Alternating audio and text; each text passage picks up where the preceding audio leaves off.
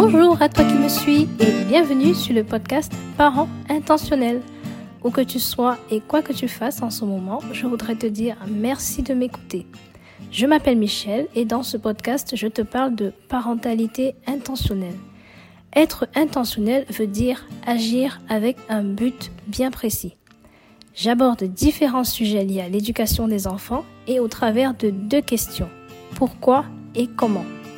Merci de rejoindre cette aventure et n'hésite pas à t'abonner, commenter et partager.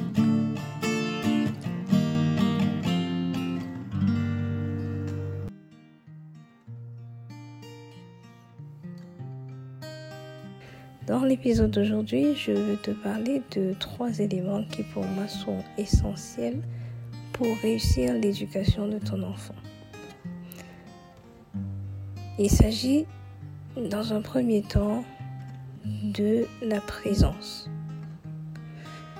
Alors je pense que notre société actuelle nous pousse à être le plus loin souvent possible de nos enfants. J'en ai déjà parlé dans un épisode précédent notamment au travail des euh, systèmes tels que la crèche, l'école, les centres de loisirs. Bref, il y a toujours des propositions pour occuper les parents, les enfants, lorsque les parents, eux, sont euh, en train de travailler. Alors, entendons-nous bien, je n'ai absolument rien contre le travail. Moi-même, je suis une maman qui travaille. Et euh, le travail est une bénédiction, ça nous permet d'avoir de quoi subvenir aux besoins de notre famille. Seulement, je suis d'avis que lorsqu'on a des enfants, il faut à certains moments faire des choix, faire des, des priorités. Et passer du temps avec nos enfants ne devrait pas être une option. La présence des parents auprès de leurs enfants est essentiel pour construire une relation. C'est comme tout autre type de relation. Si l'une des personnes est absente, en réalité la relation n'existe pas. Ou même lorsque la personne est à distance, il faut qu'il y ait un lien qui maintienne la, présence de l'autre d'une manière ou d'une autre dans la relation. Donc, pour moi, la présence est vraiment essentielle. Être présent avec l'enfant, mais aussi être présent pour l'enfant. Être présent pour passer du temps avec l'enfant. Ça permet de le connaître, ça permet de le voir grandir, ça permet de comprendre son enfant, de comprendre son comportement. Très souvent, quand on va quelque part, en fait, et qu'on a du mal à comprendre le comportement d'un enfant qui n'est pas le nôtre, la première personne vers laquelle on va se tourner, c'est la mère. Et le principe que l'on a, ou du moins l'idée que l'on a, c'est de se dire, s'il y a bien une personne qui peut comprendre cet enfant, c'est sa mère. Pourquoi? Parce que la mère, en fait, est celle qui passe théoriquement le plus de temps avec son enfant, celle qui est le plus souvent présente pour l'enfant, notamment dans les premiers, euh, dans les premiers, les premières semaines ou les premiers mois de la vie de l'enfant. Donc, si on se retrouve avec un bébé qui se met à pleurer et qu'on ne comprend pas pourquoi est-ce qu'il pleure, on va tout de suite dire, ah, va voir sa mère. Elle pourra euh, comprendre ou pourra te dire pourquoi cet enfant pleure. La raison est que la mère passe du temps avec l'enfant et qu'à force, force de passer du temps avec cet enfant, elle finit par comprendre comment fonctionne son enfant. Elle est capable de te dire si il pleure parce qu'il a n'a pas mangé, parce qu'elle connaît ses habitudes alimentaires, ou s'il pleure parce que euh, on lui a pas changé sa couche depuis quelque temps. Bref, le simple fait d'être présent avec l'enfant lui donne une distance par rapport aux autres, lui permet d'avoir une vision plus, euh, personnelle, plus approfondie de cet enfant et de connaître euh, son comportement.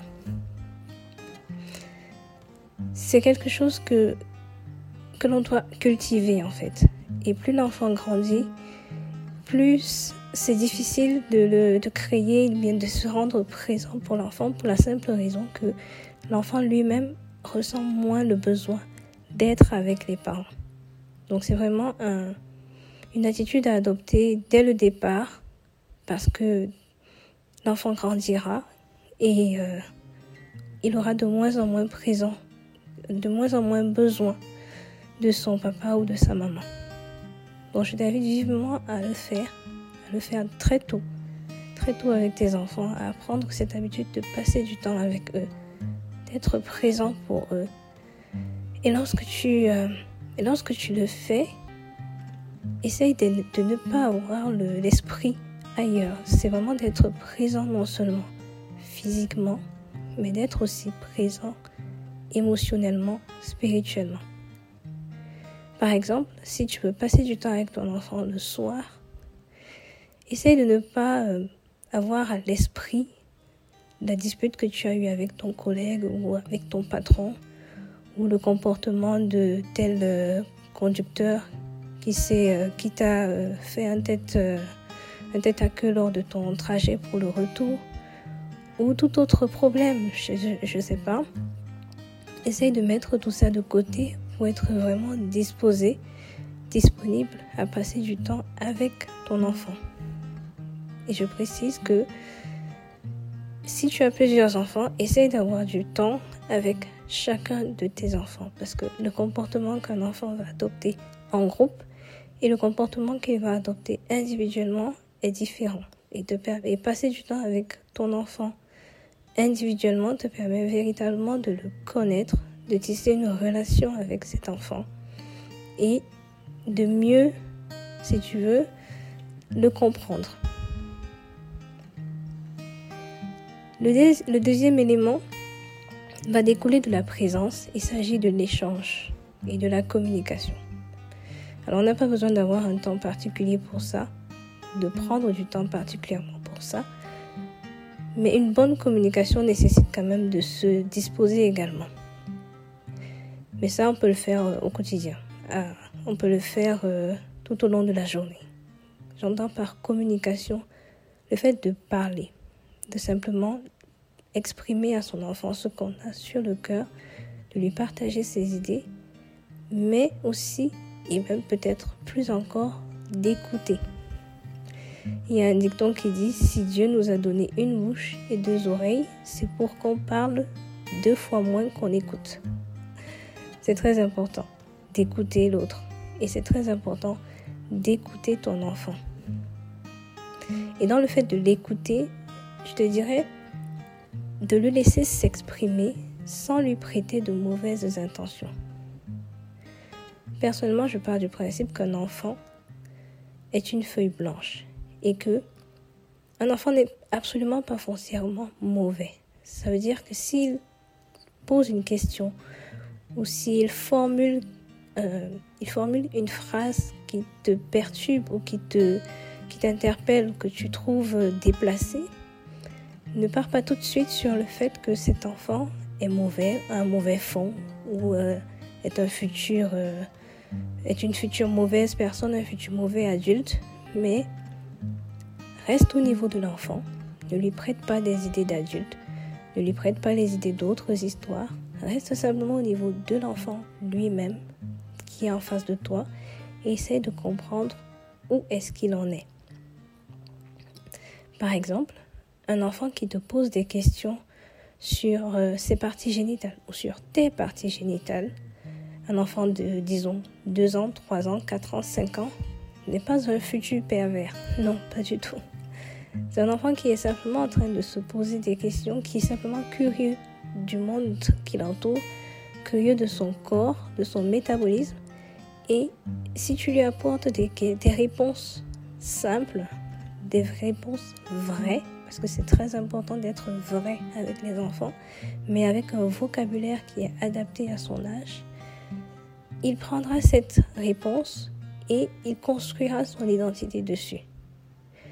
Par contre, si tu lui apportes des questions, des réponses floues, des réponses qui euh, entraînent de la confusion, eh bien le sujet restera confus pour lui et il construira son identité sur le fait que le sexe, la sexualité est quelque chose de confus, de d'abstrait et c'est malsain. c'est ça qui peut entraîner plus tard un comportement malsain.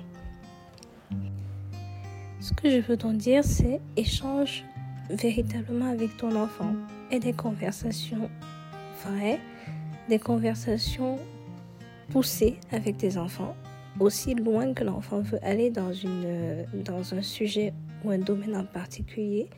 Donne-lui des réponses. N'hésite pas à lui dire je ne sais pas lorsque tu n'as pas de réponse et tu pourrais lui, dire bah, dans ce cas on va aller rechercher, euh, rechercher la réponse ensemble ou bien je vais creuser sur le sujet et ensuite je viendrai t'apporter des réponses.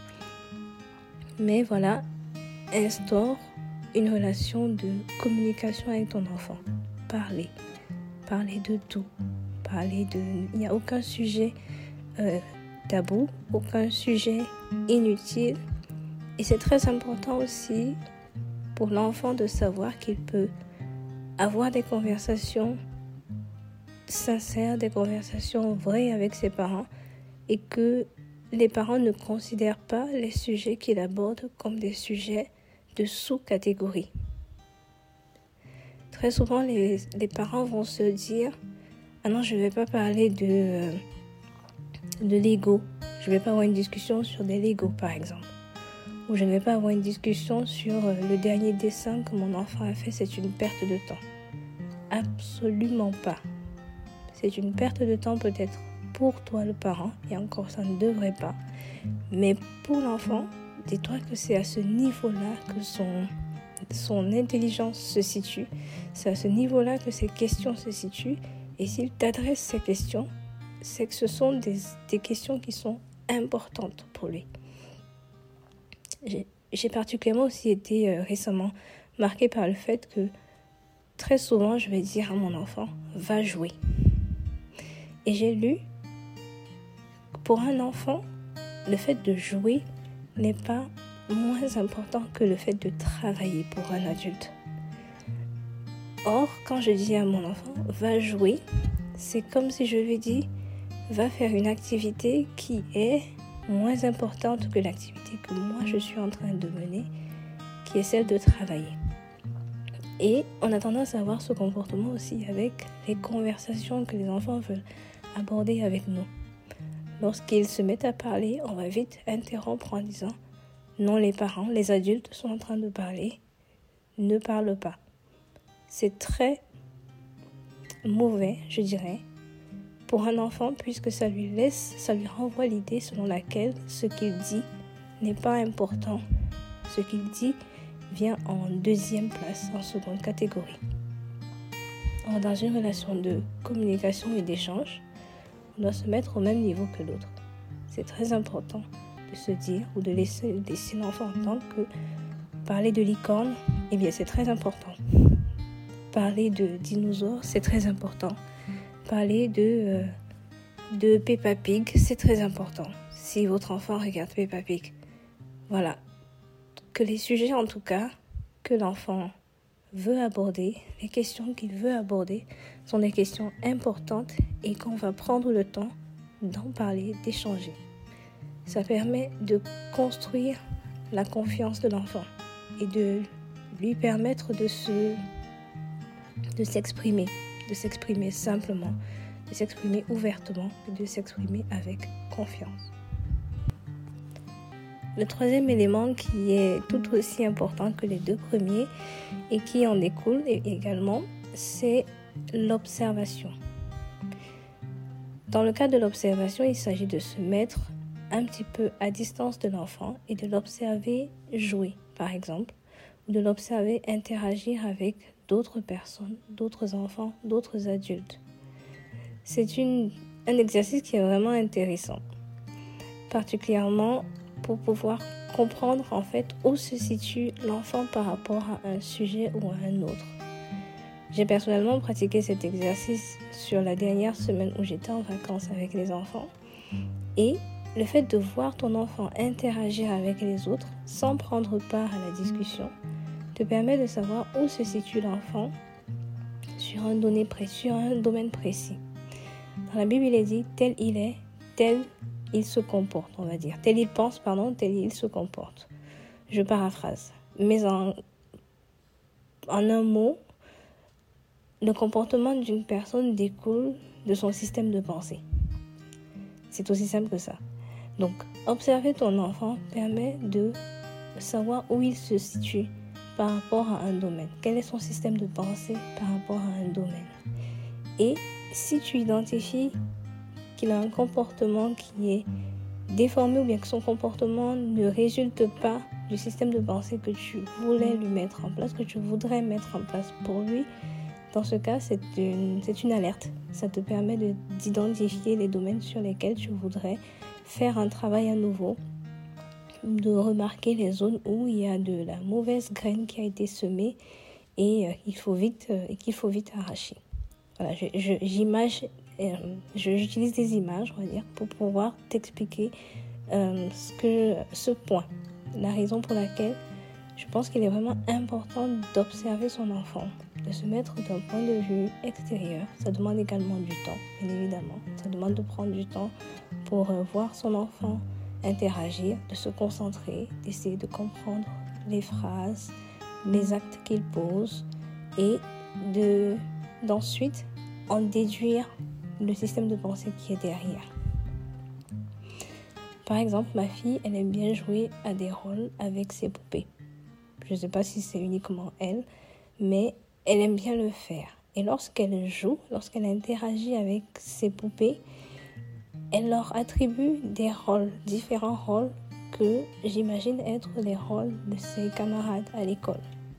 Et la manière avec laquelle elle, euh, elle fait jouer son propre personnage à elle vis-à-vis de chacun des personnages de, de, son école, vis-à-vis de chacun des personnages du scénario qu'elle est en train de jouer, est toujours très instructif pour moi parce que ça me permet de comprendre comment est-ce qu'elle se comporte lorsqu'elle est face à une situation qui la met en colère, par exemple.